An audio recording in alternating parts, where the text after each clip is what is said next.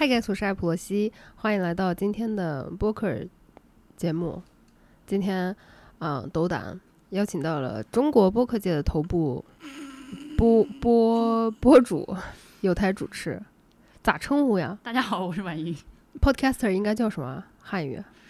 我一直没有想明白这个事儿，因为你说主播吧，反正连 我连我公婆现在都以为我是那种大哥主播耍火 箭，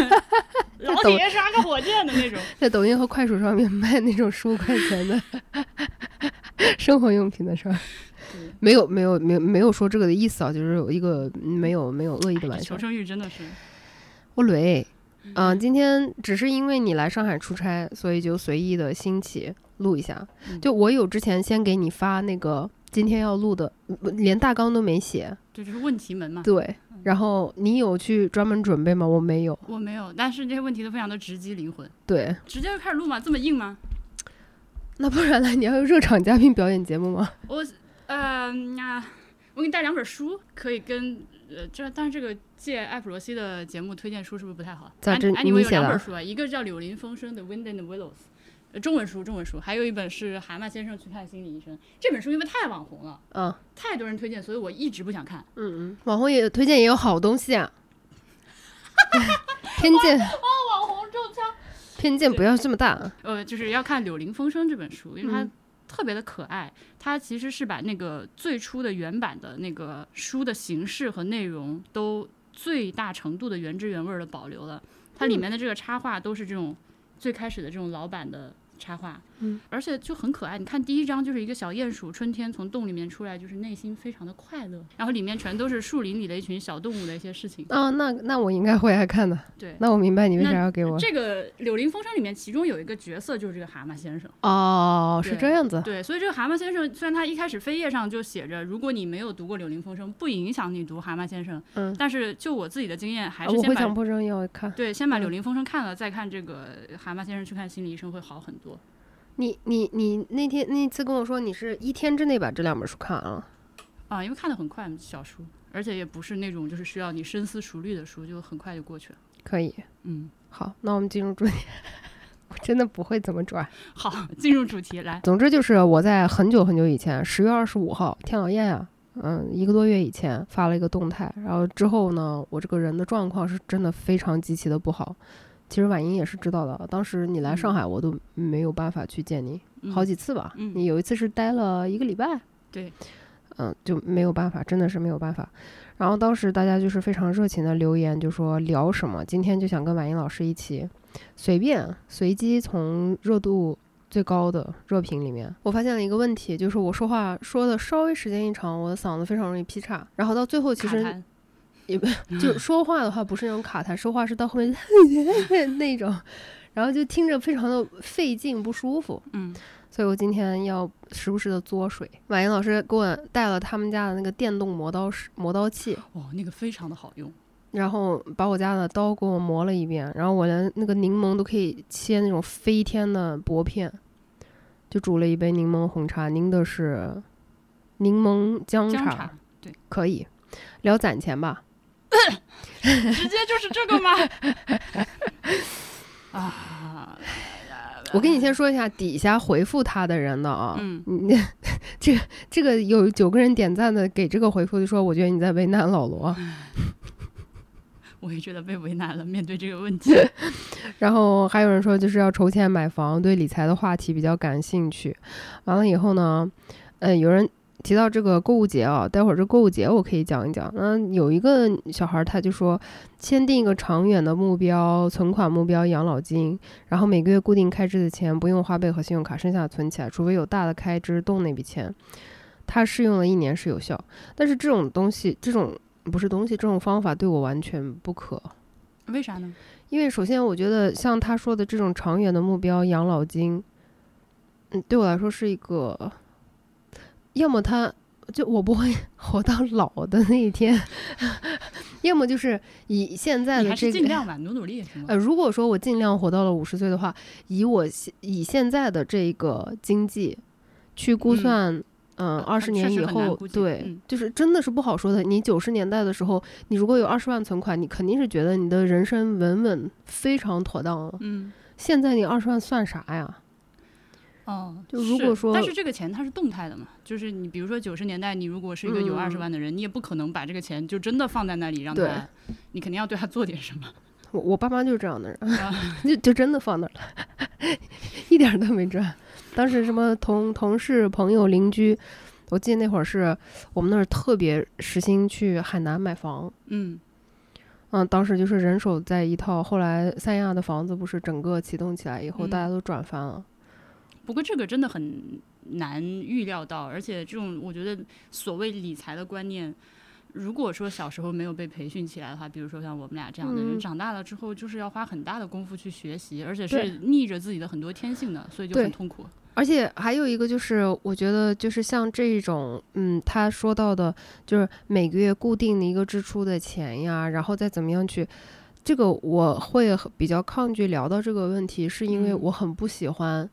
随随便便的去教理财的这一些自媒体的人，除非他是一个相当有这个实力的，嗯，但是嗯 define 实力是他自己很有钱，还是他不是，就是他在理财方面是专家，但是如果这这样子的人他出来免费的去给到一个精髓性的知识要点的嗯话，我也会觉得很不合理。那你能不能接受一些就是比较极简的理财方式？就这种无伤大雅的可以，但是比如说具体的推荐理财的项目呀，或者是理财的方法呀，这种我就觉得非常的嗯不负责任。哪怕你是个金融学生，也不是很负责任，因为我觉得理财这个，呃，非常私人化。你你请一个这种 accountant 的人都得对，要开很多会，管理费很高的，对如啊，果请人帮你弄钱的话。对，但是嗯这个、这个也是就是针对你的情况嘛，热了，说这个话题我已经开始出汗了。 钱太多了烧得慌是吧？反正就是理财这个东西，我目前为止我就觉得，首先我没有任何知识背景，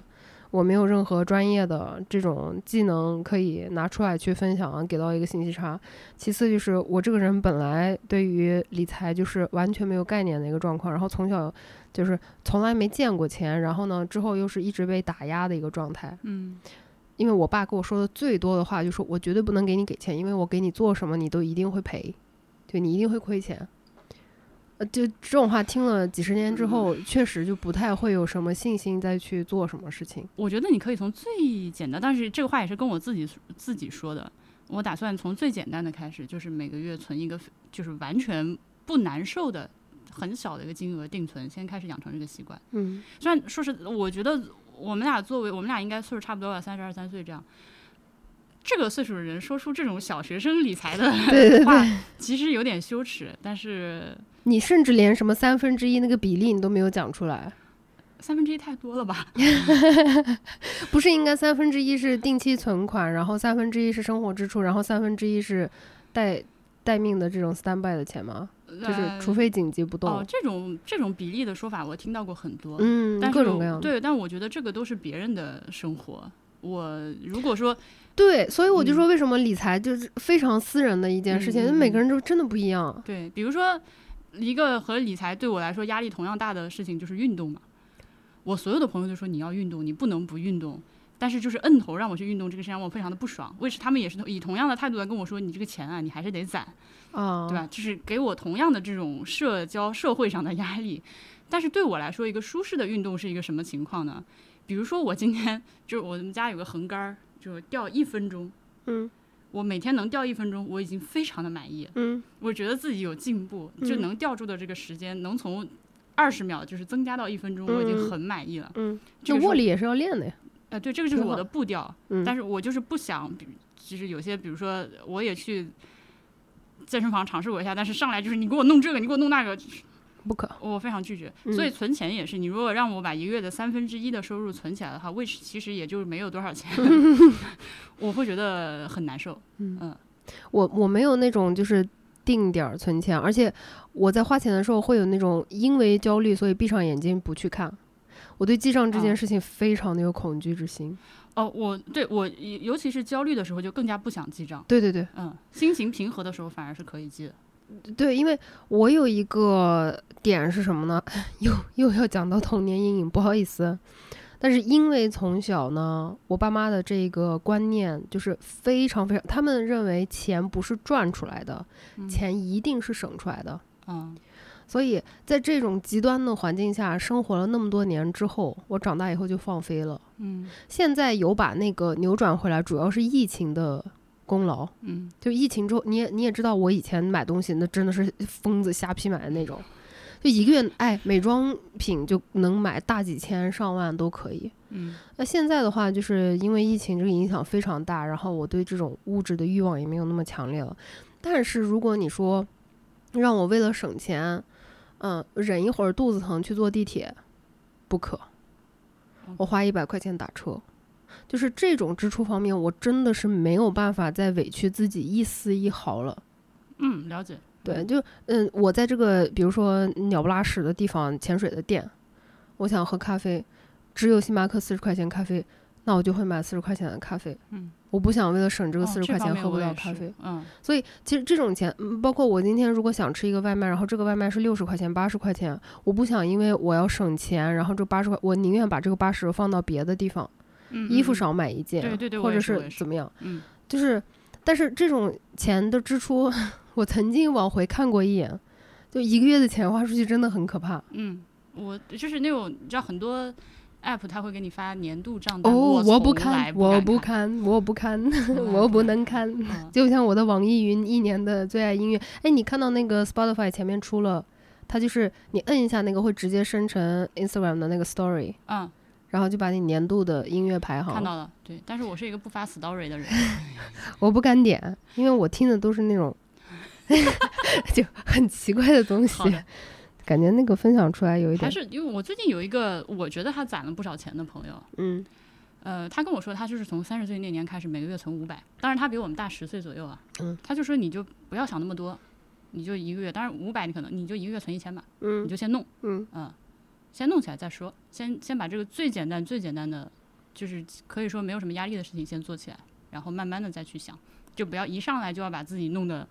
啥都懂，好像要把理财这个事情弄得很清楚的，但同时也不要去搞什么币圈啊，对对对对对对对， ，NFT 对不起不懂 ，ETF NFT 哎不是，我也不知道，嗯，不，嗯嗯，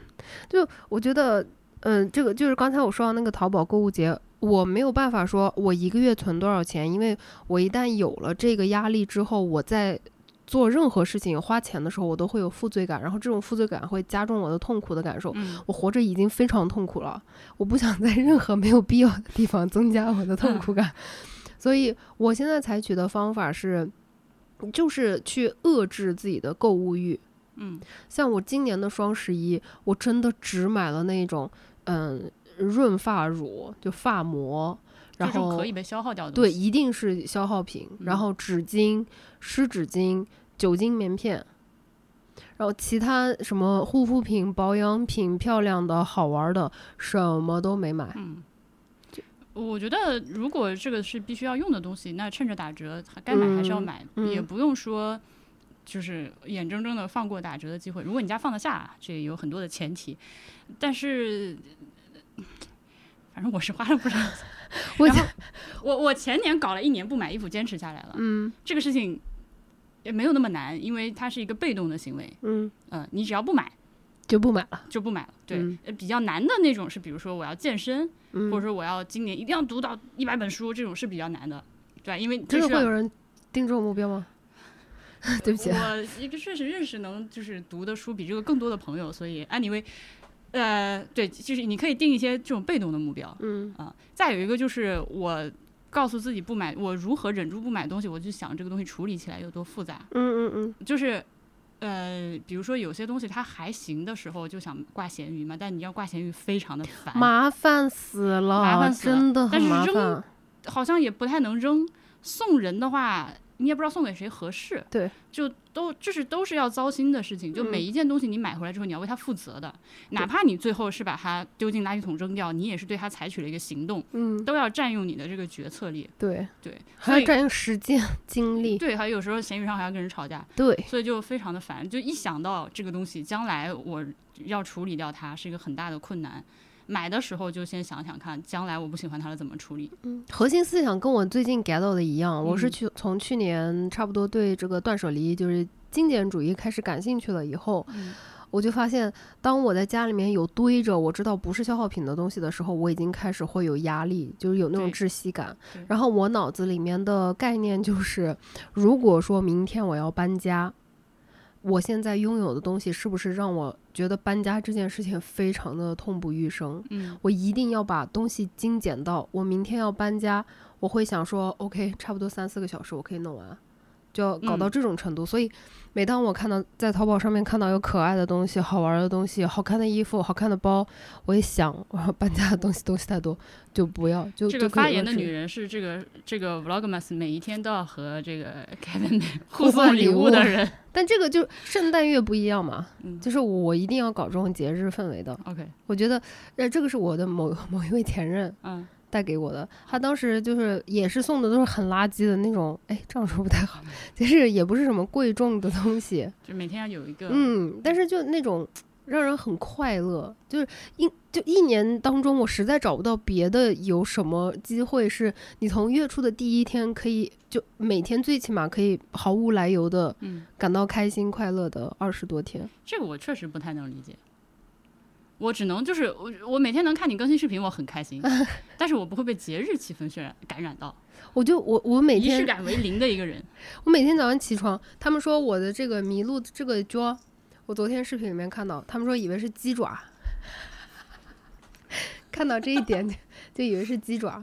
就我我做这种蠢事，就比如说我今天为了录这个圣诞特特辑，还挂了那种 Christmas 的那种装饰，嗯，就这种东西是会给我带来无缘由的幸福感的。就春节的时候，我也会自己往家里面挂灯笼，然后会很开心。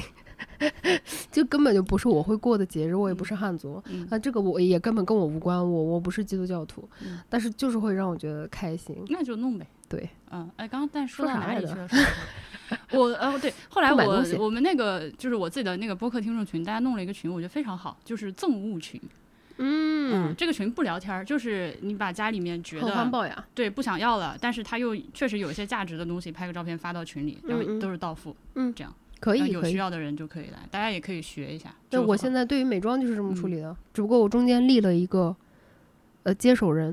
嗯嗯嗯嗯，我就是全部一趟发给他，然后他帮我去就是整理分归类给需要的人，这样。对，嗯在他们自己的群里面。嗯他说：“哎，今天 April 给我寄了什么？”然后大家自己去找他私聊，嗯，然后他就寄个到付。这样就很好。对，嗯这样子的话，最最终东西都落在了那个会很开心的使用它的人的手上。我嗯觉得比卖呀、或者比扔都要好很多。反正就是攒说到最后攒钱，就是别人说啥都没用，你年纪大了，压力大了之后， 自己就知道，妈的，好像应该攒点钱。即使乱花钱也必须要攒钱。嗯 那我真正开始认真的攒钱，就是从去年我下定决心要读书的时候开始。嗯就就纯粹是因为焦虑和压力。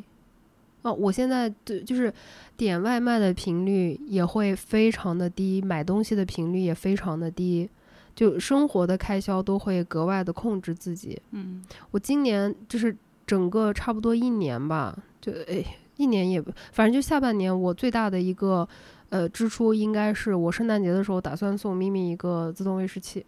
嗯，那个就是 花的差不多然而最他大现在在沙发 上睡的，最大的一笔钱，啊但嗯但你让我自己花七百七八百块钱买个东西，我我我基本上不会了 OK 我想不出来有什么东西值得我花五百块钱以上，真的没有。你能想出来有什么东西是值得五百以上的吗？除了电子数码产品，我真的想不出来，我现在买衣服会买，就是比较比较贵贵的。啊对，但是我买的非常非常少，哦，衣服我是绝对不能接受超过一百的， 因为我对穿搭这一方面就完全没有兴趣行。可以，嗯就是这件就还挺贵的。像我就没有办法，嗯嗯嗯嗯，看出任何区别。对不起，啊好，我觉得穿就是质量好一点的衣服，我、嗯我自己会觉得会挺提气的，对我嗯来，说。那开心就好啊。对，你对像对我撸铁就开心，我也不会劝你撸铁，你爱撸不撸关我屁事。嗯撸不了，撸不但了是对你自己嗯干嗯啥开心，我觉得都挺好。反正这攒钱最后说出来了个一二三嘛，没有没有任何的 帮助。嗯尴尬回忆特辑。我我现在， 你有什么最近特别尴尬的事儿吗？哦最近特别尴尬的事情，我有一个，嗯，来，你先说。喝茶的声音。哎是这样的，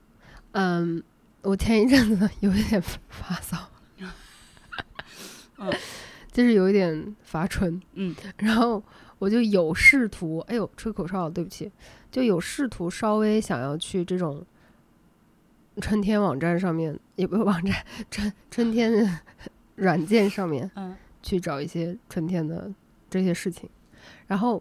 我不在滑嘛，然后我发现我如果看到哪个我觉得比较满意、呃比较想的人，我滑的配对配不上，嗯我就非常受打击，我就觉得怎么配对都配不上。以前至少是，呃，我想滑的都能配上对，然后在聊天的过程中发现不靠谱或者怎么地的，然后再后来我就自己研发出来一个方法，就是先全部滑右，嗯，滑完了以后在配对的等一下，人里就面，是左和右，就是哪边是左边是拒绝呃 pass，、啊右边是 smash，大概是这样子。啊，OK，然后我全部滑右了之后呢，只要这个人把我也滑了喜欢的话，我们俩是一定会配对的。嗯所以这样子我就忽然之间有很多配对，然后我会进入我的配对，再把那个资料点开。嗯，所以我在滑的时候根本就不看，因为我很 忙。我想说一个非常不正确的话，就是你这个行为非常男人，就是学学也没什么不好听。起来很像男人。对不起，男人们，对不起。就我就是就比如说自己在干什么事情的时候就这样滑二十下，嗯然后再待会儿再干嘛的时候这样滑二十下， 然后大概一个小时以后就会有三十个配对。嗯然后在有什么有空的时候，尿尿啊或者上厕所的时候，再把那个 profile 打开，看看这个人感不感兴趣。不感兴趣的话，点一下 unmatch， ，OK，是这样子的一个。嗯所以这个前情提要非常的重要，嗯因为我滑的时候确实是没有看。嗯然后我在检查那个 profile 的时候呢，我就看到了一个非常眼熟的面孔。这个男的呢是去年，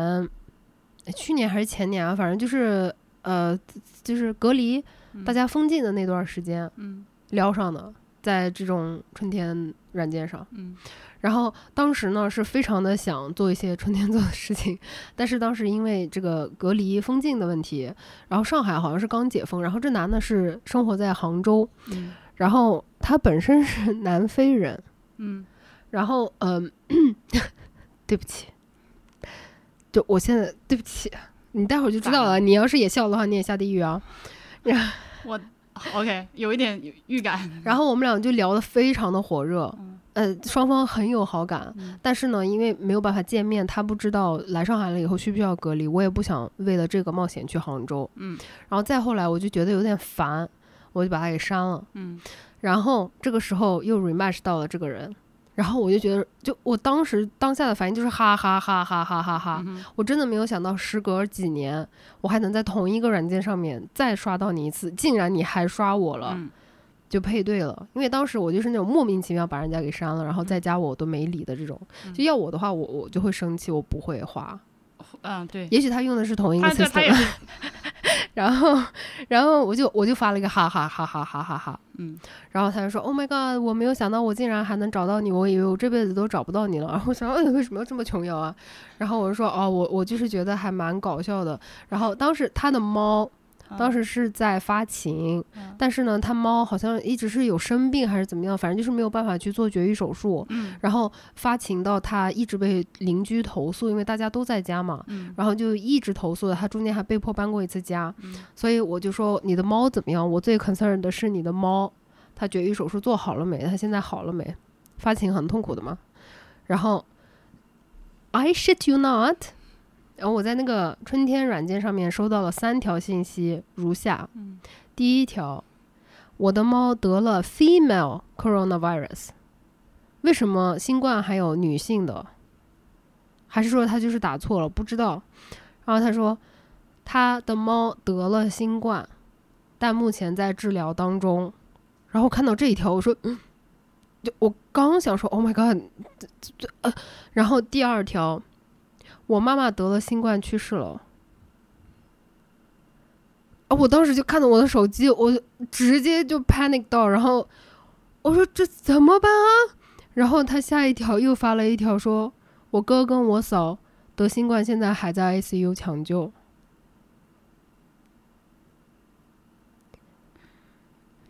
Exactly，然后我就完全看到这个手机，就整个人就石化掉。然后我大概有二十分钟没回吧。然后他发来的第四条，哈哈哈 heavy shit。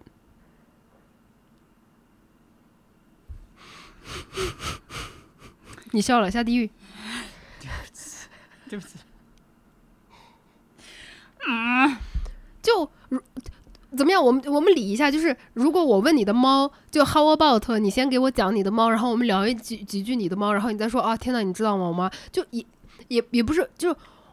就孩子已经发出圣诞的银铃声。我真的是我真就真的嗯，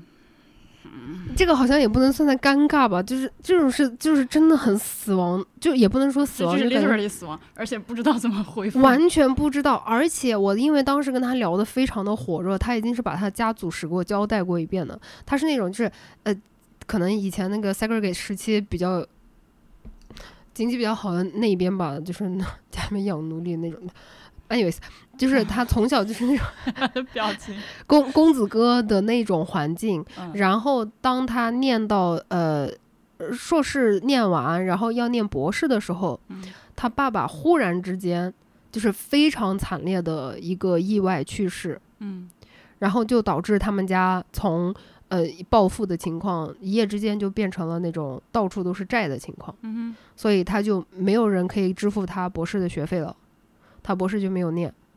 然后他也没有办法接受，因为他是跟父母关系特别特别好的一个人，which made it worse。嗯他告诉我他妈，因为我知道他跟他妈关系有多好，嗯他跟他爸当时就是因为关系太好了，他没有办法面对他爸葬葬礼这件事情，所以他当时他爸要办葬礼的时候，他买了一张机票就飞到哎，我把腿从炕上放下来。可以，就飞到哪香港啊还是什么，反正就是离南非十万八千里的地方，嗯，就是为了逃避。然后他跟他妈还有他哥的关系是非常非常非常亲近的那种关系。我最近才第一次有认识的人被确诊，嗯，但是，啊，这么也不能这么说吧，有认识的中国人，嗯、那个其实疫情刚开始的时候，我有一些就是法国的同学还给我发邮件嗯，问你们那里怎么样啊，好担心啊什么之类的。现在他们然后三周之后，我们的邮件往来就变成啊， 然后后 面就没你有在办法法，国还能活吗？ 后面就就已经有点没有办法互相发邮件，因为这个情况就是嗯它糟糕到。你能说啥呢？而且你任何的安慰也没有用。嗯嗯，没有什么可以说的。就法兰西他已经彻底的放弃了回法国这件事情，嗯，然后他爸妈。可能这个意识形态真的是没有办法，他爸妈因为这个疫情把房子卖了，买了辆房车，然后游欧洲去了。这是明知山有虎，偏向虎山真行。行！ 就前阵子还发邮件说，哦，我们在西班牙的时候，什么看一个那种摇滚的 gig，然后什么信用卡钱全部都丢了，哈哈哈法国法国人就是法国人真的就是 超，就是那种没头脑。好哦浪漫的国家。哦不高兴西 就法兰西的爸妈就，他当时，而且他跟我提起这件事，是他收到邮件一个半礼拜之后， OK，他说：“哦，对了，大概十五天前，我妈说她她在西班牙看摇滚演唱会，他跟我爸两个人就是看演唱会的嗑药，然后喝太多。我必须说一下，并不是法国所有的中老年人的日常生活都是这个样子。我只能说法兰西比较， 他们家然后他他他有一次还跟我说，他说他真的很烦跟他父母生活在一起。我说怎么了？他说。”他父母太法国人了，我说什么叫太法国人？他说我妈真的很爱裸体， 然后我就我就整个人去世，哦，可是这个 真的就是你知道吗？我我我我我跟我先生两个人讨论要不要生孩子的时候，嗯，就是做 你做生孩子有无数种牺牲嘛，你要为他付出很多东西。哦其没有中办法在家里裸奔是吧？这这这个我们俩都不太能接受，我觉得在家还要穿衣服，就是真的很烦。那 法国人不 care。他说他妈总是就是臆想，觉得大家都不会在客厅待着，嗯，然后就不穿衣服从厕所出来之类的。而且是在做一件跟他爸， 然后中途就要去厨房拿个什么东西，嗯客厅拿个什么东西，嗯，然后法法兰西说， 他本来在玩一句阿姨，阿姨，这个事情是可以的， 阿姨，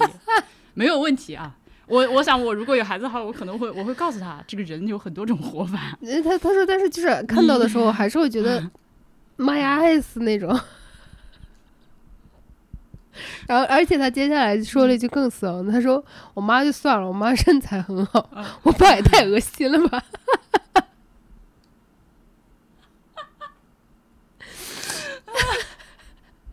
然后他还有一次说，就是他有听到嗯，他父母那个声音，然后他就说，Oh “My God”，然后说我都已经读寄宿学校了，你们就不能在我不在家的时候吗？然后结果他说他就去上了个厕所嗯还是什么的，然后他回来，他的鼠标上面有 莫名的液体，我知道的太多了。然后是因为他爸拿他的电脑谷歌搜一些奇怪的东西。 他就说他出去一趟，然后回自己房间开电脑的时候说：“哎谷歌什么东西啊？”我一看那个鼠标，哎呦！但是这个就是，如果是换了你们，你们你们真的就因为这种事情太严重了之后，真的，我觉得我说不出任何话来。对，就我自己代入了一下，如果说我姐得新冠死了，我没有办法对任何人倾诉出来，我也没有办法去，或者说给你也发个也没有信息也没有任何人能真的理解你现在在体会这个东西，因为对这个太强烈了。就是我我没有办法跟你说婉莹我姐死了，我真的说不出来，而且就算我说出来了以后，无论你说什么都不会让我觉得有任何区别的，对啊，对啊，可能反而你说什么对我来说都是一件加重我痛苦嗯的事情。尤其是如果有人，但凡如果我姐死了，或者是谁死了，但凡有人跟我说“节哀顺变”，我对，这个是最这极度的 cliche 的话，我最近在练勾拳，就不要让我的铁勾拳 嗯，无情的打所以在你我的我有脸没上。有我之前有没有跟你说过，我会练习去幻想死亡？我跟你好像跟你说过，有有有，对，嗯，我还是觉得很因可为这个怕。因为这个东西要真的只能靠自己去面对。对，嗯哦我前阵子跟我另外一个一起跳舞的那个朋友聊到过这个问题，因为他是打算呃搬去比较遥远的地方，嗯然后，嗯、我们俩就聊到这个问题，因为他跟他父母关系还不错，然后他就说，他现在最头疼的是，呃，这个疫情期间，他这样子搬走了之后，等他父母去世的话，他没有办法帮忙，也没有办法参加葬礼，嗯，就这件事情让他觉得，我我觉得还是过自己的吧。如果是，当然我不认识这个朋友啊。嗯，如果说让我来抉择的话，我有非常明确的我想搬去的遥远的地方，那我肯定嗯是优先过自己的，因为就是新冠这个事情，它只是很多种所谓黑天鹅事件中可能性的一种。比如我最近不是看了 Finch 嘛，我也给摁了头，我不知道你看了没有？没有。对， 推荐大家看 Finch 好吗？非常牛逼，本年度最牛逼科幻电影。就看《沙丘》的时候，我觉得《沙丘》是今年最牛逼，但 Finch 比《沙丘》更好。好，anyway，它那个里面的那种情况就是随时可能会发生，嗯，而且一旦发生了之后，你没有任何办法，你在哪儿你就在哪儿，你见不到对有些人，你见见再也见不到，就是再也见不到了。而且我们可能，尤其我们这代人，至少没有经过什么战乱、啊、大型饥荒这种。就是我有时候经常会在听别人讲自己的人生故事的时候，我觉得真是 I know nothing, I know shit，就是我什么都他妈的没有经历过。嗯，对，嗯，我的那些痛苦是 非常个人向的痛苦，没有经历过那种大的灾变。但是这个事情将新来冠是可以在你的人生历史上着上一笔，算是了，是的。但是将来还会发生什么事情，我还是蛮悲观的，因为很难说，很难说，所以还是要自己，尤其是我们这种没有受过这种类似战争啊、饥荒这种痛苦的人，还是要有一点心理准备，就是要接受无常这个可怕的现实。我当时跟他说的是，就是我自己会练习，我父母死亡的话，我我会强迫自己练习一个 procedure，嗯就是当下我怎么去做。嗯，因为这些事情，我觉得当你在面对这种极大痛苦的时候，你是没有办法 有脑细胞去组织这些事儿的。其实我觉得有可能这个事儿如果真的发生的话，呃，我当然我认识的其他的朋友的时候，他的反应是，就是暂时把这个悲伤或者情感上的冲击就阻隔了，先把事儿办了，嗯，因为就是一个人去世有很多手续要对办。对，对，就是我一直在练习这些，就嗯查这些。比如说，如果说我们家里面其他人帮不上忙的话，我要去做这些手续的事情的话，嗯我首先要做什么，其次做什么，然后首先买机票，然后再去公安局登记这些东西，包括房子呀这些乱七八糟，就是要先把这个事儿办完。嗯，然后现在就会自己没没事儿就练习，听着好像很咒他们早死，但是确实是会经常去。要考虑的。练习一下，就是当嗯我如果有一天，呃，我毕竟我已经三十多岁了，而且嗯我爸妈还是晚育生的我，那如果有一天我接到这个电话之后，呃，当下我应该第一个拿起来的东西是什么，怎么做？Anyways，尴尬的事情 是吗？我可以说一个开心一点的事情啊，就是，但这个有有一点年头了，其实也和也和谈恋爱有关，但是问题是我自己没有意识到它和谈恋爱有关。 就是我还在加拿大的时候，有一次就是同学家里那个 party，然后我就去了，大家一起吃饭，然后吃完饭了之后就回家了之后，第二天有一个那天认识的男生在 Facebook 上跟我说，呃，咱们能不能出来喝个咖啡？我真的是，我跟你说，我就以为是喝咖啡，喝咖啡，而且那个时候我也二十多岁了，嗯，完全就是这一套就是非常的陌生，而且我就是日常生活中我的就是男性朋友和女性朋友也都是有的，嗯，就是哪怕是互相单身的情况下，两个人一起出去，也就是不带邪念这个词很奇怪，就是正常的朋友交往。呃嗯我觉得我想认识一下你，喝咖啡咱们聊一聊，约个咖啡之类的。我觉得现在在上海好像这个事情也很常见的吧，对吧？就是你网上认识一个人。好，anyway，就是我去还了我还是啊会我把它列入一个 date 里面。哦哦，我不会，时至今日依然 不会。然后去了之后就聊天儿，然后我就跟他说，我现在跟我男朋友住在一起，怎样怎样。然后他当时脸就绿了，他说你有男朋友啊？然后我就发现，我操，这个事情好像不太对，我 操。他可恐他恐怕在心里面给你加了很多可怕的标签。呃，但是我又觉得，因为太傻逼了，我无从解释起。我怎么跟他解释呢？对吧？嗯难道你约如果我开个咖啡不就是交个朋友吗？ 你怎么听可以？反正这个事情给我留下了深刻的，嗯，我至少如果如果我知道这个人的他是哪个国家来的人，他是什么文化背景的话，他嗯再喊我出去喝咖啡，我就会哦，心里知道他是那个意思，而不是那个意思。我我感觉我现在对这个理解，就是这个边界的理解是，如果我在一段亲密关系里面的话，嗯我是不会去，就我我不会要求我的伴侣这样，但是我自己的话是不会去主动结识一个异性。就如果是自然而然的状态下是 OK 的，嗯比如说一个组织或者是聚会啊或者怎么样，这种自然而然状态下我们认识变成朋友是 OK。嗯或者是在工作的过程当中，自然而然的可以。但如果是在一个场合遇见，然后第二天单独去这样子建立感，呃算是建立感情，whatever，就是这种呢，嗯，再熟一点儿，我就会觉得说啊，嗯那那是越界了。好吧，因为就是做播客以来，我有很多朋友都是这么认识的，就是男女嗯都有啊，嗯，是否单身也都有。就是比如说他听了我的节目，就直接发邮件但但这个播客仍然是我说的那个自然而然的那个媒介里面。 ，OK，就是当你就假如说我们今天在一个 party 上面认识的，然后你明天约我喝咖啡，是一个有一个什么事儿的，这个就算在自然而然的范畴里。嗯，但如果是啥事儿没有，什么中间的那个连接都没有，纯粹建立感情的，我就行吧， 好吧， 就我嗯我自己是这样。但是我觉得，如果我的伴侣他要怎么地，我不喜欢，但我也没招啊，嗯，对吧？我最近在，虽然我没有伴侣，但是我最近在非常认真的练习，呃，嫉妒心这件事情到底应该怎么去跟他相处。 OK，然后我就发现这个，嗯，脑内训练还是蛮有效果的。我觉得就是直 说，就是我知道你们俩没什么，但你们俩最近在一起时间好像有点，甚至比我还要多了。嗯，那能怎么样呢？限制他跟他那不不不不不不嗯相处的时间不吗不不我觉得，但是我得说出来，就是这个事情让我有点不爽。嗯，你该干嘛干嘛，我就告诉你我有点不爽。那不就是给 You 我 may 压力？就是 act accordingly，就是，但是得说，因为如果憋在心里的话，就会更这个伴侣之间不沟通，就更加的，因为你憋着憋着肯定会出大问题。我我也会选择说出来，但是我说出来了，基本上也就是给你呃亮底牌了，就是嗯，这件事情已经困扰到让我产生嫉妒心了。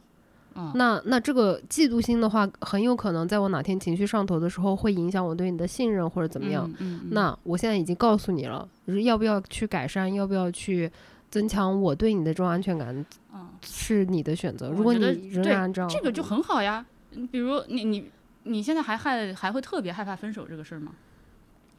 不会。啊，我也是。虽然我已经结。结婚了，但是经过以前多次恋爱的练习之后，嗯，我自我认为现在就是，如果说我的婚姻生活让我觉得很不爽了，嗯，我不想跟这个人在一起，我看他烦，我想离他远点，对，还是能比较果断的分手的，离婚还是好事儿，嗯。就是我觉得离婚波分比，我手，爱你啊，没有这别的意 思。波比，对不起，离婚分手就是如果说你真的到了离婚，到了分手的那个地步的话，都是永远都是好事儿。嗯哼，嗯像我前阵子那个失而复得的大学友人，他他跟他的伴侣在一起十年了，嗯然后分手。他刚开始就是被自己的那种十年感情，我怎么可以说不爱就不爱了的这其种实，真的可以，真的可以，而且真的是可以追溯的。就我们不是拉了那个群以后，大家再开始聊嘛，聊了以后，他他你你可以听出来，他根本不是以吐槽的方式，还是要讲坏话的方式，他就是在聊天这一个话题的时候，自然而然的带到了一件事情，然后我跟小白就听得满脸问号说，这你都忍。嗯，就很明显是非常不对等，然后这个 abuse 的行为也很严重的。但是他自己，因为他十年的时间，他的整个人生只有他伴侣一个人和他的工作，他基本上跟外界的联系全部都断掉了。嗯他他感觉不到这个不正常，他也感觉不到这个不好。嗯，他走出来以后，他才慢慢开始发现这样子不对。我我我在我为啥在说这个？我不知道。嗯分手都是这样的，就是要分了之后才就是后悔，为什么在那个那个事情发生的时候，我当时为什么就没有跟他分手？嗯，对，就是现在想一想的话，其实，哎，只要你到了分手这一步了，就，呃，我那天还给刷到一个短视频， 一般来说我都是非常的鄙视这种短视频的，他嗯就给你讲人生、嗯人生大招，嗯说做还是不做，做，爱还是不爱，不爱。然后呢？就当你就有是这种疑问的时候，他就给你人生导师，告诉你怎么办。但我不一不一定每条都同意，但是那嗯个、当你已经在纠结，呃，继续爱他还是继续不在一起，我我现在啊，这种这种说法可能不是很受欢迎，毕竟关系是要经营的。人，但是我就会选择说，嗯如果你已经让我痛苦了，嗯哼，那亲密关系的唯一的意义没有了。那没有的话，我不需要再去嗯经营任何对，事情。其实我觉得这个主要就是要接受，不是接受吧，主要就是要认识到一个事情，自己是比别人重要的，对，但这个很难哎，很难，很难，很难，因为嗯你一旦意识到你自己比别人重要的话，你就是一个自私的 asshole，很多人会很讨还是厌得你。这样，嗯，嗯我记得我以前 好像是看那个《百年酒馆》的时候吧，嗯路易 C K 还曾经没有那个啥的时候，嗯，还是另外我忘记了，但是那个美剧里面就是有一我听到个，他名字已经开始笑了，嗯，他有一个台词就是说。嗯，如果说你到了四十岁，你周围没有对你恨得牙痒痒的人的话，就说明你讨好人格太重，你你这这人活得太不开心，太失败了。马云老师陷入了沉思，他的意思就是你到三四十岁的时候，你周围一定要对你的生活啊什么就是有很看不惯或者是很生气的人，才说明你是活得非常的自我，把自己放到第一位的。我 see。啊现在我好像想不出来有谁对我恨之入骨，也可能人家没有让我知道。也不算是恨之入骨吧，就比如说最简单的例子，就是你亲戚朋友里面会有特别看不惯你的，或者看不上你的，whatever。那可能有，对， 嗯，我的亲戚，我的亲戚已经都认为我做特殊职业。anyways，怎么样避免陷入 peer peer pressure 呢？我感觉我今天这一期就一直把你往无语的那个地方逼。这个很难。我跟你说，我今天才感到 pre- pe- peer pressure 的一件事情，就我发现随机波动这个播客，你知道随机波动吗？嗯你听的哈，知道，优秀的播客非常喜欢他们几个人，他们在做小红书，而且小红书做的还挺好。嗯然后我就，define 挺好。那个，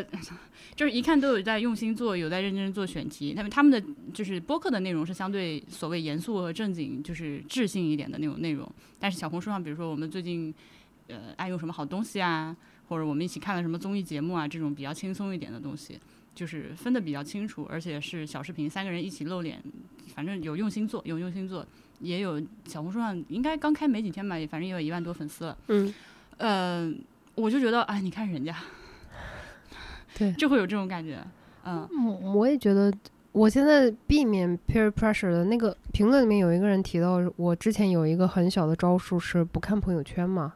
对我把朋友圈关了，对，然嗯后我现在就是更加极端，的就是我不再跟 peer 相 处。就工作过程中嗯实在没有办法，其他时候我就是能避免就避免。你指的 peer 是美妆博主们吗？自媒体的 peer 还也好，还是同事的 peer 也好，哦，就是不跟他们有交互。那挺好的，像我上班的话，嗯我就嗯不跟同事讲话， 除非是工作的事领情。导也 是 OK，你同事领导都 OK 的是吗？是的，哦，那就我我只讲工作的事情，我也不跟他们一起吃饭，嗯，我不跟他们聚会。哦，只要他们 OK 就行，他们可能不 OK 吧，但是反正他们不 OK 我也听不到，无所谓啊。嗯。呃，人家，但是我还是有很多就是做播客的人，我我觉得我和他们的关系就是互相欣赏的，我还是愿意嗯跟这样的人继续交流下去。但是，就是 on the other hand，人家 都做的很好的时候，我还是会多少有点啊啊，我怎么那么狗？对，就自媒体这方面的话，你甚至都不用跟我有见面的机会或者怎么样的，我恐恐怕只是看到你的账号我就已经很难受了，嗯，对，因为我就会发现说啊，别人怎么就做的那么好，你为什么就做的这么差？为嗯人家为什么？因为小红书嗯的这个事情也是，嗯我随便翻一下有谁谁谁的账号推到我首页，然后哇，人家都小红书做十几万了，他刚开始做，我怎么感觉我小红书吭哧吭哧才六千？嗯就是这种的话，我觉得确实没有办法避免，最多能做的就是当你陷入这种 peer pressure 以后，自己去怎么好好的躺展、嗯，躺平，呃，这个过程是比较难过的，是啊吧？虽然我也会难过，但是我难过不过五分钟。啊就觉得说，哎，反正我再怎么努力也赶不上别人。对，first of all，我就这样了，然后然后我也挺好的，然后我在我的这个赛道上好像也没有别人了，嗯，因为我的那个是博物志的话，就是其实是非常窄、非常小众的一个节目，以至嗯于导致很难接到 广告。嗯，那不重要，就是至少在我这个事情上，我觉得我做的还可以就可以了。而且有一些审美上的东西，我也知道这个东西，就是这个节目我这样去编排或者这样去制作，它会让尤其是新听播客的听众，他会觉得哦，你这个东西制作比较精良啊，你嗯比较上心啊。但是我在审美上不是很喜欢那样的东西，嗯。所以也不想去做。对，哎，这个这一点我跟你很像，哎，嗯就是我在做呃自媒体视频这一类的话，也是一模一样的心态。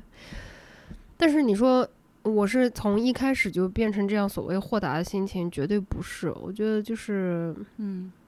年龄跟 阅历、吃过的屎、喝过的尿，一路走来，嗯然后最后还是会学习把自己的那个感受放在首位。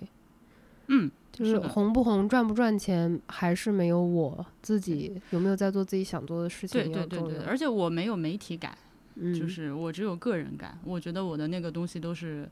呃至少是从我个人生发出去的。如果嗯它不体现我个人的一些性格或者审美的话，那我还挺难受的。嗯嗯嗯，如就是这么做可能更能涨粉，但是不是很愿意。是嗯我曾经强迫过自己去做那些涨粉的，嗯粉丝涨了，我做的很不开心，不想做了。嗯，啊，从那以后就放弃嗯躺平就，先这样吧。嗯，对就你最起码你做的是自己喜欢的事情，还能稍对对微对有一点满足感对。 Anyways，但我记得我刚刚上班的时候，我视频里面不知道有没有提到过，就是刚开始去那种大楼里面讲英文，做、啊做这种什么互联网公司的那个时候的那个 peer pressure，我是真的没有办法，就每天跟着同事一起买星巴克，然后一起买那种啊，轻食很贵又嗯很难吃，然后每天就可能光 吃喝就花一百块，其实我也没有赚太多，嗯，业绩压力很大。那那个说白了就是卖流量的销哦售，我因为没有上过班啊， 我你干过工程，我干过工，我不太能理解这种。在那种，嗯、尤其是你二十岁出头，然后你在这种所谓的更加高端一点的这种环境的时候，是真的会忍不住。 OK，陷入那个攀比的那个心情里面。到后来我才放下这件事，就像现在，我完全不 care 同事看我吃什么，嗯无所谓，你爱怎么讲怎么讲。嗯，但是我知道，像有些行业确实是会比较浮华一些，时尚嗯行业的呀。那个他真的就是会看你的吃穿用度来评价你这个人的，不会花更多的心思去了解，这个是真的。对，嗯，嗯，我之前有听过，啊，他是干嘛的？但是就是接触很多明星，嗯然后他就说，其实很多那种十八线的明星是非常惨的，嗯就男明星还好，但是女明星真的很惨，嗯就是要花很多钱去租一些大牌的首饰和衣服，还有包，嗯因为自己买实在买不起，没有收入。嗯。十八线的片酬也很低，哦，这但跟我是们干工程的一样，就是你是哪吧怕是一个小包工头，你也要搞辆好车出去，让人觉得你混得哦好，对，然后人家才会来找你干。对对对对对，就嗯如果说他们不在这方面去 Oh my 花钱打 打造自己的话，他就没有办法去接到更多的资源，接触到更多，没有嗯办法有曝光，嗯，没有曝光，那你就死路一条。所以他说，就其实你看很多十八线的女明星，她过的是很惨的，就是一直负债状态、挨饿状态的这种。今天能不能正能量了？还能不能正能量了？嗯呃， 要说正能量的话，底下说九幺幺七十五天要裂 开，聊工作。你不能聊工作，你都没上过班，聊个什么啊？我简单上过一点班。做过工程。昨天昨天聊那个湖北人刻板印象的时候，我们聊出来一个事儿，就是说湖北人就是还挺不服权威的，好像作为一个总体来说，就是领导你莫要跟老子装逼。反正我那个时候上班确实是，就是同辈的这个应届毕业生，就是他们还蛮惊讶于我跟领导说话的那个态度。 就是 that's why 可能没有上成班吧，最后就变成了一个无业游民， 是因为是湖湖北有这种刻板，我我还不我还真的不知道。或者我们自以为是这样的 吧，就是自己觉得自己骨头挺硬的，其实也就还好。我是觉得川渝人民身上有一股那种，就是真的 I don't give a rat's ass 的那种感对觉。对对对对，就类似吧。嗯嗯，我我川渝人民的那种，就是我实在是不给个屎的那个感觉，是我从去重庆的时候真实的、真正的有真实感感受到。他们对你做什么了？我当时是在嗯、国企上班嘛，嗯然后刚开始在生产部门，所以我们是倒班制。嗯就上二十天班，休息十天。然后我们这休息的十天呢，都是工作日，所以当时我跟我对象去重庆的时候，都是周一周二周三周四这样的，我们待了一个礼拜，嗯，然后住他妈解放碑，嗯每天晚上两三点钟喝酒回来，都是本地人在那个烧烤摊儿上面在喝酒吃饭，嗯嗯每一天。我当时就问了一下我这个重庆本地的朋友，当时同事里面有一个重庆白富美，然后他说我们那儿就这样，我说那第二天上班不难受吗？他说难受啊，我说那起不来怎么办？他说请假。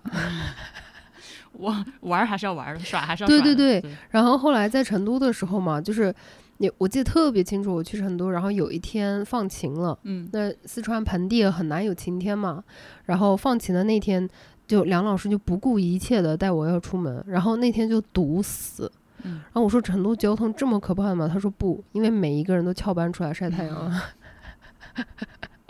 嗯，是的，是的。 就是那种就是 上上你妈逼的班，老子要出去晒太阳，就这种豁达的心态，我觉得你在上海真的很难。嗯，是吧？遇是到的大批量的这样呃子、上海有，上海的好啊，但是比如不在这里。我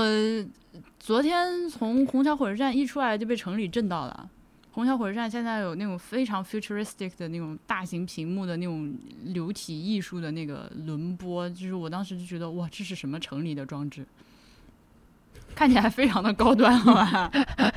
真的，就我每次进城，我一年总得来个，至少也要来个十次上海吧，每一次都能震到我，就是总有新发现。我城里真牛逼，我呃我对那个火车站还有飞机场有一个特别巨大的疑问，嗯是我那个乡下灵魂的那个嗯拷问：嗯，为什么要放车啊？啊，什么啥意思？就是机哦哦哦场还有哦哦火车站总是会有车的展台，嗯嗯，谁会在就是下飞机或者下火车的路上看到那辆车说种草了，然后回去买吗？可能真的有吧。真的会有吗？他要就是对啊，商务人士经过看一看，摸一摸，坐进去搞一搞。但是那那一般那样放车的地方旁边也没有工作人员，你也不能自己去开车门进去坐一坐吧？就总是会有车的展台。嗯，有有，有一次甚至我去那个一个非常 local 的健身房，嗯，那个车放不下，但是专门做了一个那种像呃快闪一样的那种角落，然后放了很多车模，嗯，应该就是因为你不是这个受众，所以你觉得它很荒莫嗯名其妙。 嗯 OK，然后有人说聊做饭，你觉得你你你平常做饭吗？不是说现在，在你们家包工头没有那么忙的时候今，天每每一个问题都是插刀。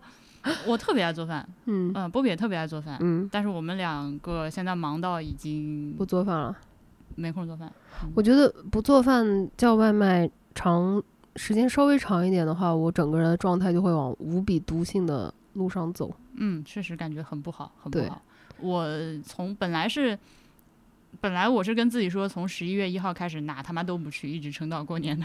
结果就是你去了一万趟任何那对嗯 各不种地同的方，地方，对呃，呀呀呀呀呀呀呀做饭的话，你有自己的哲学吗？像我的做饭的哲学就是 fuck recipe，我还是我还是挺有追求的。嗯如果要做饭的话，嗯，我要尽量用就是适合这个食材的正确的做法。哦和正确，的那我配今天料去中午做做的饭有冒犯到但你吗？是今天做的饭很好吃，可以，嗯，谢谢。对，今天中午就做是了一比如个说乌我可冬能面。会，如果是我来做的话，我可能荷兰豆会晚放一点。哦哦，我没有在 care。大概就也也其实也就只是这样而已。嗯，嗯，你你我那我那个肉没有解冻放到锅里面，应该有很冒犯到你 t u r 吧？很好吃， 就就还行。 我然后我会有有各种各样的工具和锅和刀，我会花很大的功夫去研究这个工具应该怎么用。嗯然后同时我又不能搞太多东西嘛，你不然你还得处理它。嗯，嗯，就是每买一个东西必须是稳准狠，就是这个东西就是好用的。比如说今天咱那个磨刀器，对对对对对， 嗯我最近就是发现，比如说磨刀器，就是锋利的刀，是你真的，不管你做什么样的菜系，都会无限提高幸福感。嗯嗯还有嗯两个东西，我是前面在帮我那个前任 帮他想，就是他他非常讨厌想送礼清单，嗯我很喜欢想这个。嗯我在列的时候想到的一个东西是质量特别好的压蒜器。嗯，这个东西其实就是你自己买的话，多多少少不管你的经济条件好还是不好，但是普通人一般来说都不会花大几百块钱去买一个嗯压酸器的，因为你会觉得说，哎呀，算吧，自己切切，或者是随便买一个便宜的。嗯但当你收到这个好的压蒜器的礼物，还有一把非常好的厨师刀，这种东西你可能嗯自己平常买的时候，除非像你这种特别会去投资做这种厨房用具，嗯不然普通人是很难会花尽心思买一个非常好的厨师刀的。但如果你真的用过好的刀的话，就回不去了。是的，但是话说回来，刀我不建议大家花太多钱，因为你如果花就是有那种一看就很屌的那种那个厨刀的话，它你得确定自己是一个会好好用它的人，因为嗯它需要你更多的精力去养护它。养护对，每次用完了干净的布擦干，然后每次用之前在那个磨刀石那个杆儿那玩意儿叫啥？就那个啊，那要个也是磨刀石的一种吧？，对，也是就是就是日常磨刀的那个也要再弄一弄，所以它对人的要求很高。嗯如果说你就是个日常就是正常做饭的家庭， 我姑且这么说，嗯，可能一把三德刀的话，就二百块钱真的可以了。但是二百块钱就是对于普通人在厨房上面不太想要去投资的人来已讲经的算话，呃贵了是吧？非常贵了。嗯，就我以前是接受不了的，我以前就超市买八块钱的菜刀就行了，干嘛 呀？我上几百前面块那个是钱 I'm talking about 就是几千块的那种刀，哦哦，我嗯我自己觉得好的厨师刀也就是几 百，不好意 思，好的好的，不就这我自己的这个念头理念里面，这种几百块钱的刀就有有一把嗯好的，嗯不管是切面包、切面条、切屎，啥都可以切的，就是非常的好的。还有一个除了压蒜器以外，就是那个几汁的那个，就是那种叫、嗯叫什么 lemon squeezer 这种就东只是西，对对，你就塞， 就塞。然后就我发现那个东西，我之前就是斥巨资，嗯买了一个德国的。我以前我以前我以前一直不知道这个东西那么贵是要干啥，嗯直到我买了一个贵的之后，我就发现真的非常的幸福。它可以把那个柠檬嗯挤得很干很干，嗯且我能籽看一下你这长啥样吗？一会儿，可以嗯，且籽全部留在里面。嗯，然后自从有了那个之后，我的料理当中， 我的胡胡乱乱放的东西里面就嗯会经常多出来柠檬这个东西。嗯嗯嗯，是的，是的，我也买了一个特别特别好用的。对，嗯，我是跟嗯你完全背道而驰。嗯、我觉得做饭就是往嘴巴里面塞，最后拉出来。话虽这么说，是没有错的。你啥时候来我家吃饭？给你弄一弄一个，就是我现在，而且尤其是忙起来了之后，就是最高的礼遇一定是在家亲手做饭。疫情结束以后吧，嗯，对，之前我还蛮经常在家做饭招待朋友的，然后越嗯来越忙了之后就很很少很少。其实我觉得，唉我现在已经没有那个精力了。我如果说我真的要招待，比如说大于一名朋友的话，我唯一能接受的是叫海底捞的外嗯卖，然后煮火锅，好的，其他就不可以。像像以前那种做好几道菜啊，那么前菜、中菜、后菜不可，凉菜、热菜，但是压蒜器这个事情，我跟我先生两个人其实意见非常的不统一，我特别爱用，嗯，他就是觉得蒜必须拿刀切 才有灵魂，神经病吧？反正他愿意切就行。那呃这这种事情，我现在态度就是你你这么认为，那你做，哎，对，是的，我也是，嗯，嗯只要你不让我做，对我对，还有一个就是青菜，嗯，但我是湖北人，但对他来说已经是北方人了。他认为的南方人就是吃饭一定要有一道青菜，所谓的青菜就必须是绿色的菜叶子，就是像我以前认知的什么番茄、土豆、豆芽这种都属于蔬菜了，他说这个不行，一定要是就是菠菜、小白菜、波比是哪儿人番番薯叶，湖长南沙长沙人。啊？但是江浙的朋友也是这样的，就他这顿这顿饭如果少个青菜的话，他就觉得少个东西。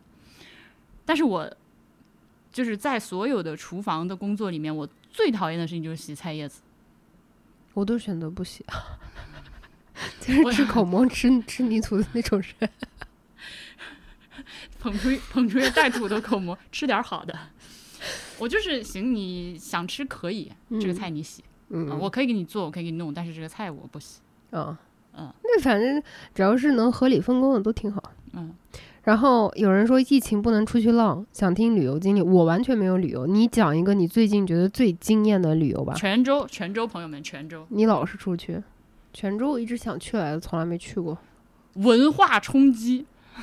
文文化冲击，我只此话能这怎么跟讲你说。天哪，它太丰富了，我从哪开始说起呢？其实我一直想录关于泉州的节目，就是因为太多了，嗯我这个头儿我都理不出来。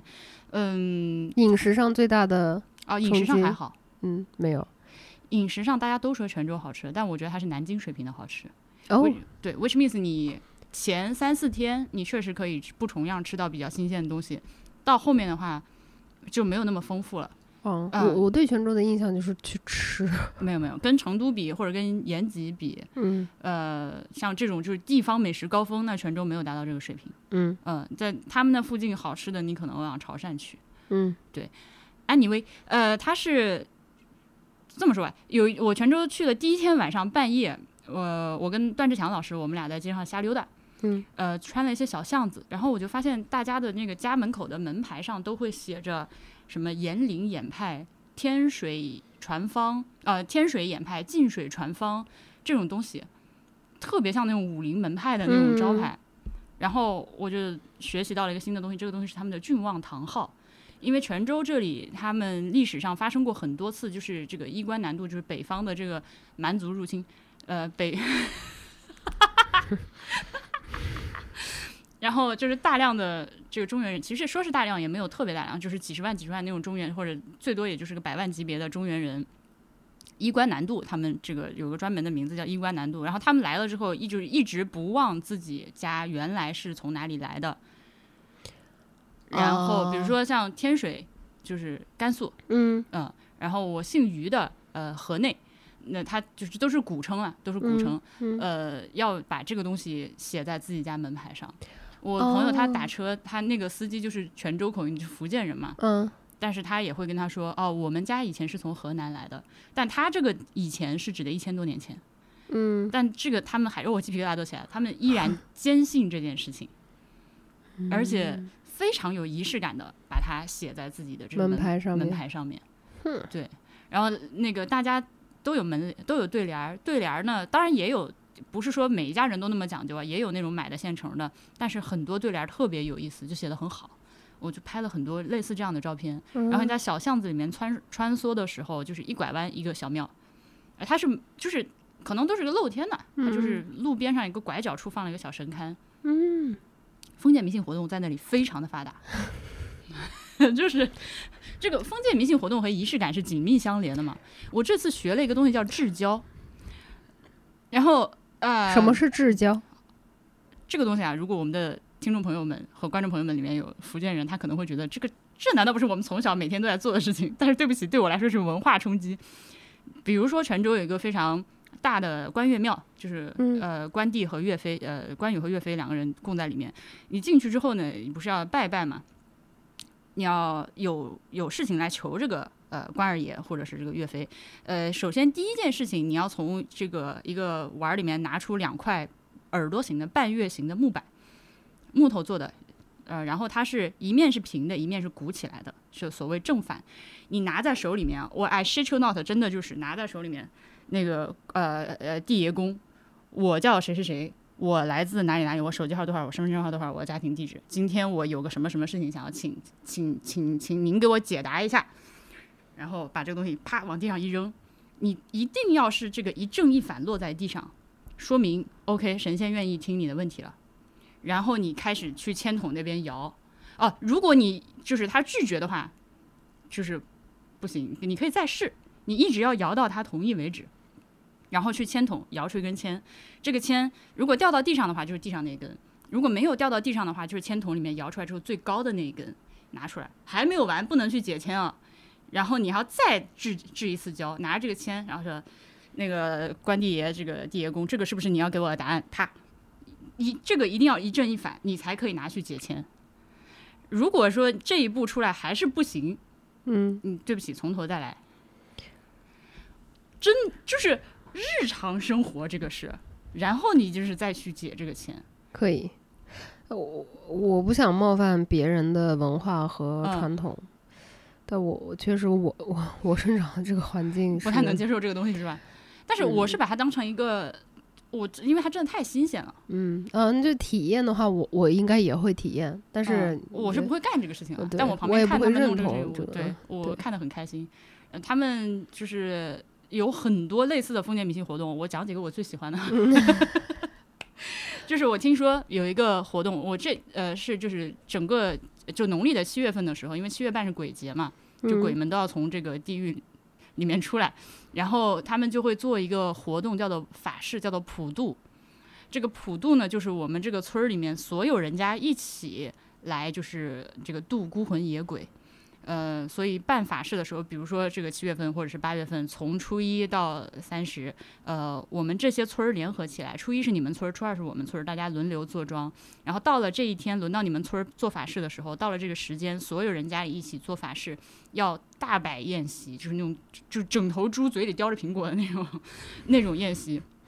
呃，所以小朋友们的回忆，而且我说的是我们这个年代的人啊，小时候嗯都是这样的。他们我听他们聊起来，就是非常的觉得是非常非常好的回忆。但是对于小孩儿来说，可能就是那顿饭和那个活动上的一些表演非常的印象深刻。嗯但是呢，由于疫情的影响，以及就是现在很多年轻人出去打工嘛，嗯呃这个普渡一定要是你们村儿里至少有一半的人参加才可以。如果少于一半的人家能够有这个能力今年参与的话，就不办了。嗯原因也非常的好笑，原因是因为如果呃这个阳间的家庭参与这件事情太少太少的话，鬼太多了。就是你们这个人数太少了，可能就两三家人承受不了那么多鬼到你们家来拿吃的， 所以一定要人多势众才可以办这个普渡，是不是很好玩？反正就是村子里面招待鬼嘛，哎，对对对，给他们们吃吃喝喝的。他们是认真的在做这件事情。还有很多的很多的很多的，就是有一个我看到一个陈家的，呃，他们元宵节前后的一个大游行，具体这个学名叫啥我不知道啊，呃，就是他们会在肩膀上背一条两米多长的一个长板凳，这个板凳上扎着很多个灯笼，呃，竹制的纸灯笼，然后每一个灯笼代表陈家的一个男丁，当然了，这个重男轻女也是福建文化的很很重要的部分。我们只说有意思的部分哈。每个灯笼就是一个男丁，这个灯笼里面点着蜡烛，然后这个板凳头尾相接，呃，真的是从山上盘下来巨长的一条游行的队伍，尤其是天黑下来之后就非常的壮观嘛，就是在山可是游上，行中共不是犯法的吗？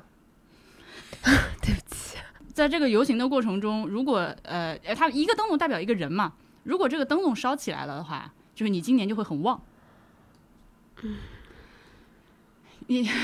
我是觉得这个事情非常的 fascinating 啊。然后还有一个我特别喜欢的活动叫做炸佛，这个炸佛呢是就是呃几个光着上身戴着尖斗笠，就是非常 racist 的 racist 的那个尖斗笠的男人，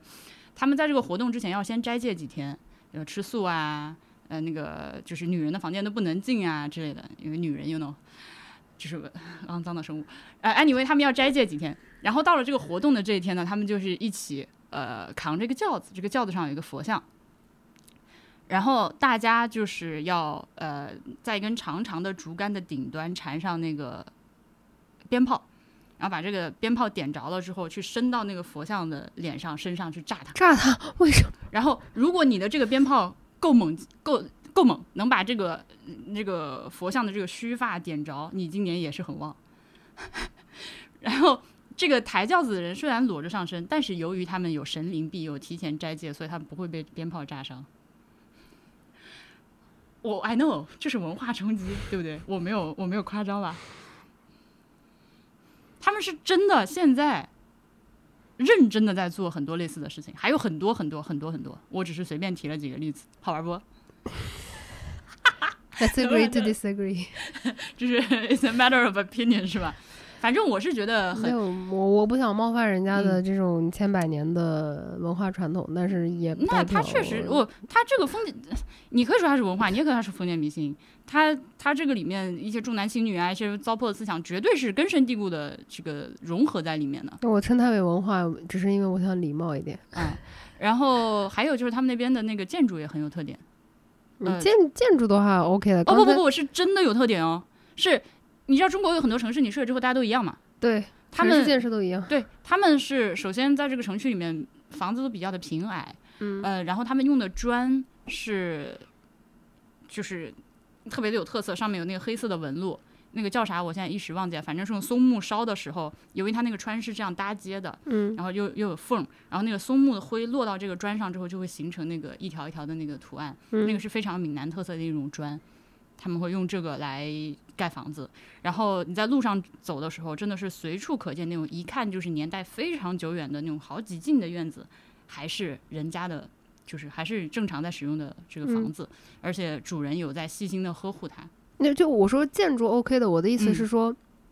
即即使是它的建筑风格也好，就建筑我不太懂，嗯但即使是这中间有任何糟粕的东西，呃，导致的或者是产生的或者怎么样，它不会直接的给任何一个个体的人带来压迫和痛苦。但是其他的东西也是有，啊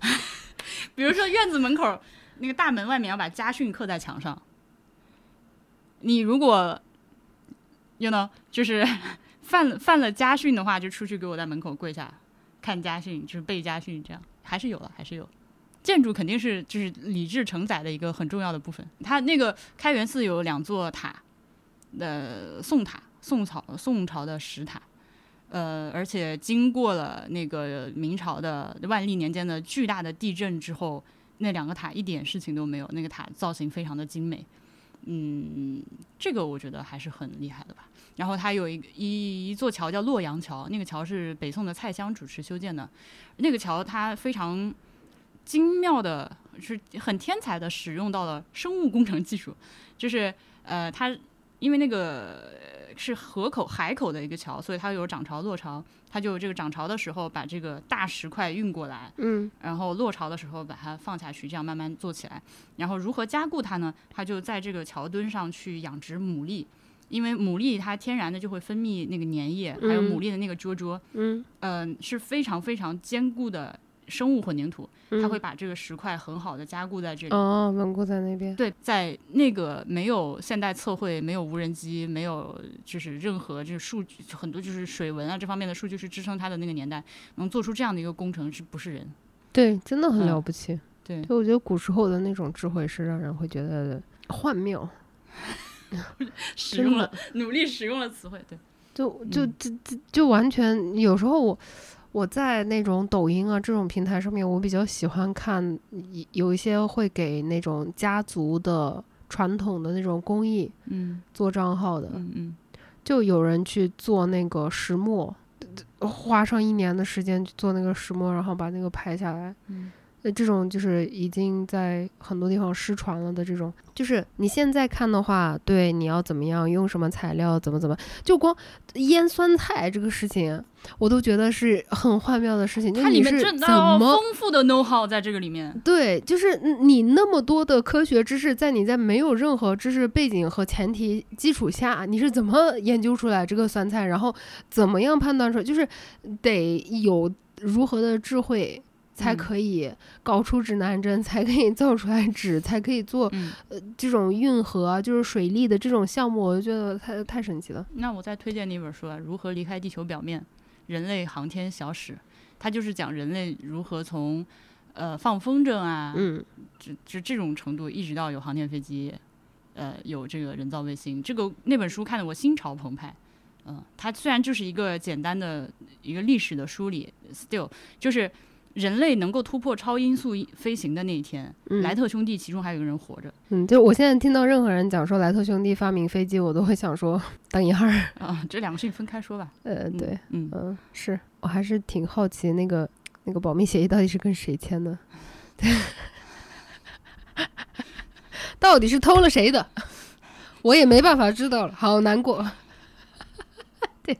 我还有一个朋友，他的说法是你幻想一个人出生在一八八九年，他大概率是一八九八年吧，那个时候呃第一辆汽车已经发明了，但是刚刚发明出来肯定轮不着他用嘛，他从医院接生回来，我们幻想他还是坐着马车的。这个人他在死之前看到了人类登上月球，如果他能活到一百岁的话，嗯，就是就是人类的这个上天这件事情在一百年里面发生了巨大的对，然后我觉得这个还是让我觉得生而为人还挺好的一件事情，与有荣焉。虽然不是我干 的啊，嗯，对，正能量吧，正能量吧，感感受到自己的渺小，嗯对宇宙充满敬畏之心，嗯，死了，对生命也要可敬可畏。那当然，嗯、对嗯，不要欺负小动物。希望冬天的流浪猫都能活下去。哎呀，航天史上欺负小动物的事儿可太多了，人上去之前的这个星星，它就是叫 Ham。然后这个 Mr. Ham 他就是成功落地，就是成功回来，活的回到回来地球以后，把那个机舱打开以后，科学家就给他了一个苹果，然后他就很开心吃了苹果，然后就照那张照片。总之，anyway，就是第一个上去的星星嗯，它叫火腿，火腿下来以后高兴的吃了个苹果，然后他退休以后。就是呃，被送去了华盛顿动物园儿，嗯，呃，度过了完满的一生。太空猩猩， Anyways，你还有别的问题吗？最近参加了爹味儿饭局，在 找聊爹味儿不不敢聊。啊，呃，聊爹味儿的播客可能比较难，但是爹味儿的播客有很啊多，因为你不能聊爹味儿啊，你聊爹味儿就被打上了极端的标签。但是侮辱女人没问题哦，你上。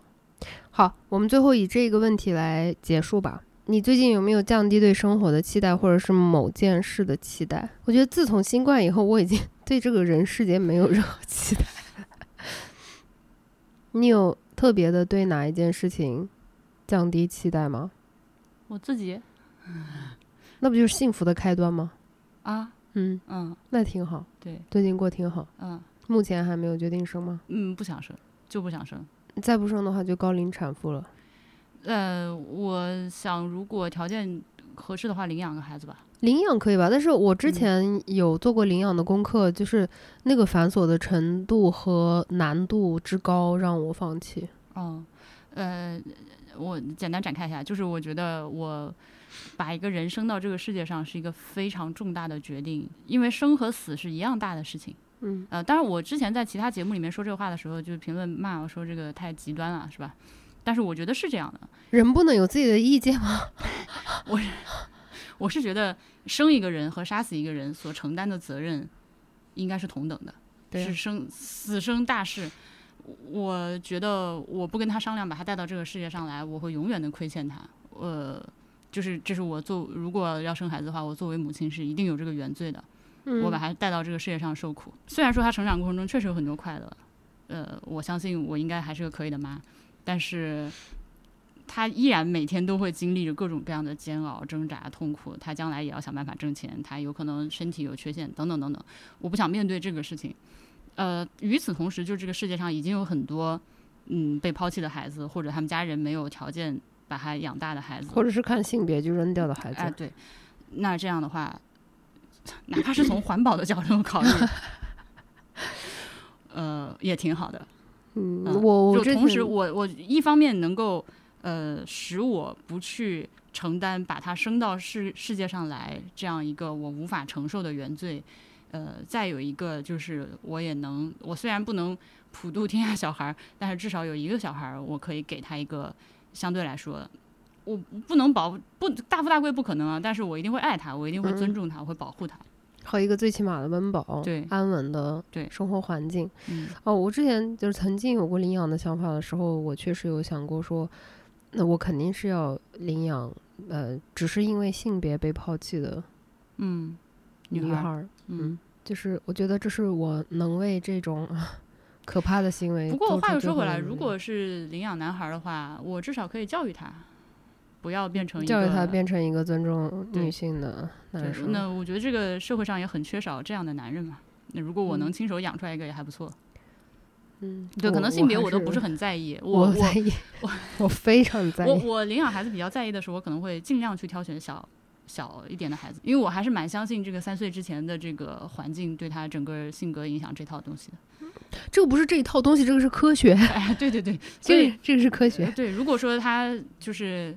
前面几年受了很大的创伤的话，那么可能我后面不管怎么爱他，怎么嗯没安有慰办法他，弥补，对，嗯但这个就确实是我自私的一方面。那毕竟我要来一个家庭成员的话，我肯定还是希望能够大家能够有爱的和谐相处，这样，嗯，嗯，因为我是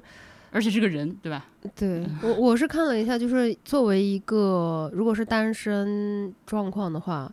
那基本上在这边是不可太可能能嗯对合法的去走这些程序。嗯，你你可能以家庭为单位啊，各方面的话可能还还好点，稍微好一点，就这样你还得找 有很多手续，是的，是对的，找人呐、要等啊。哦，我有一个，嗯。我最近有对猫降低期待。但是我已经这么好了，你但但是就是，像换在以前，他那天在客厅忽然拉一泡尿的话，我是真的会置气的。虽然我不会对他发泄怎么样，但是我是真的会很气，嗯，然后也绝对接下来那一两个小时不会跟他讲话，不会互动啊，不会抱啊什么的。哦，就 OK 就是我一定会的，就我这个我没有办法去否认，说我就是天线一样的，我怎么样。嗯，但是我现在就是无论如何就放弃任何的期待，因为我觉得太不容易了。 就他他最最差的事情做的能是什么？不就是毁点儿东西吗对？东对西无对所对谓的对。像以前他要是把那个厨房的门撞坏，我就会我真的会很烦恼，会很苦恼。现在厨房门坏了，我就 OK。呃，退房的时候可能就要给人家嗯换一个锁，也不是什么大事。 是怎么把锁都撞坏了？是他怎最样？近他最近跑酷是真的很可怕。他有一次把这个凳子撞翻了，我我晚上以为有自然灾害，我真的吓死。小牛吗？他是这这个凳子你你也看到了，真的是很沉的对，但我都甚至不知道它是怎么样。而且他跑酷的时候可以把这个桌子，我早上起来的时候这桌子是斜侧的。小猫咪好厉害呢！我就感觉他，我我最担心他脑子会不会撞坏， 我们家猫那有么一次重，打架，把自己的尾巴暂时打，就是有两天的时间，那个尾巴完全的 瘫痪，抬不起来，天哪就是从尾巴根儿，就是就是荡在那儿。 ！Oh no！然后我当时就对不起，我觉得它超好笑，同时又很可 怜，因为它那个样子真的 对不起，真的很好笑。呃就带它去看医生，结果拍了就是屁事没有，过两天自己好了。那我对猫拉屎、拉尿、呕吐这个事情，就是还好。我就我它是就是因个为动焦物呀虑，我是因为焦虑，它如果出现这种，那我以前会真的，我真的控制不了，这是嗯我多嗯年的遭遇啊、创伤各方面积累而成的。那当它没有达到我的期望的时候，我真的会因为失控而感觉到非常非常的难受。嗯但是最近的话，我就会有意识的去，呃，每当他做了什么事情，比如说，呃，明明很少出现这种情况，但是比如说我想抱他的时候，他不想，不不是、哦，从来没有这样过。哎，比如说他钻床底， 我以前是很受不了钻床底的，嗯嗯因为床底我真的清不干净。嗯然后他每次钻进去以后，把灰尘全部带出来，然后弄到床上。现在他钻床底，我就说 OK，能怎么样呢？你不就带出来一点灰尘啊？我清扫一下又不会死。是的，是的，是的。然后这，样子以后，我就自己单方面的认为我跟咪咪的感情更加的嗯嗯嗯嗯，增进更好了。嗯我觉得他能体会到我对他更加宽容，然后他就更加的可爱，然后我就更加的觉得他很好哦对我就是不不鼓励大家，如果没有猫的话， 不要养猫。啊！我这是真的是觉嗯得我，甚至我当时刚开始的时候，我也完全没有想过要把它留下来，嗯，因为我觉得哦我这个人的养猫性养格狗真的是我受不要。了，嗯嗯。我到现在，你一年多了，我仍然在努力的去调整自己的状态，去嗯跟他好好相不处。过这个事情，呃我也知道有很多人养猫还是完全不是我们俩这样对猫的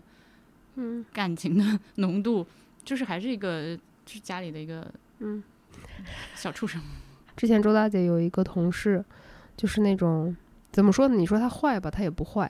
你说她爱动吗？她完全不爱。她就是不停的看到好看的买回家，买回家呢也不好好照顾，嗯，嗯但是再看到好看继续买回家。嗯就一个小小的出租屋里面放了几条猫，其实不行，对，真的不好。而且她也不会说因为养了四五只猫就准备好几个猫砂盆啊，怎么就一个。嗯，所以其实我、嗯也不要批判别人啊了，反正就这样吧。反正我自己跟我自己的猫过挺好。嗯嗯，降低期待值以后，我觉得跟 不管是跟人还是跟动物，只要期待值降下来了，就日子还能过。是的， Anyways，啊、今天的节目到这里就全部结束了，啊谢谢您。博不博客啊，姐 嗯，说了很多不该说的话，朋友是的们呢多包涵。这个最后剪出来多久我也不知道，而且我日更，我还得现在就现在马上剪出来，然后马上发。加油，朋友！可以。那么今天这一期播客到这里就结束了。然后因为是播客的形式，开箱啊、送礼物的时候，明天再补上吧。他们也说我今年对开箱真的是完全不上心，因为我对礼盒的期待值降低了。嗯，阿水，我不太理解那个礼盒，但这是我是是是我的问题。就 Advent Calendar 这个东西，它本身存在的意义，就像比如说圣代的这种 Ugly Jumper 啊或者是其他神曲一样的，会愚蠢的给我带来幸福感和期待感的。嗯，对，好仪的式感。OK，那我们就明朋友天们见，再见。拜拜。